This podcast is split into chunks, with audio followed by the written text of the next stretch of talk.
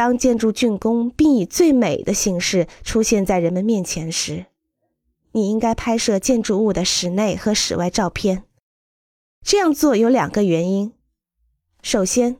如果愿意，客户和建筑师可以出版这些照片；第二，建筑师需要工作记录，因为随着时间的流逝，建筑物会因为需要重新塑造等原因而发生改变。就不能再代表他的作品，建筑将仅仅成为市场上一处房产而已。它将以各种意想不到的方式被改建，对它唯一的记录可能就是在照片中了。最后提一个建议：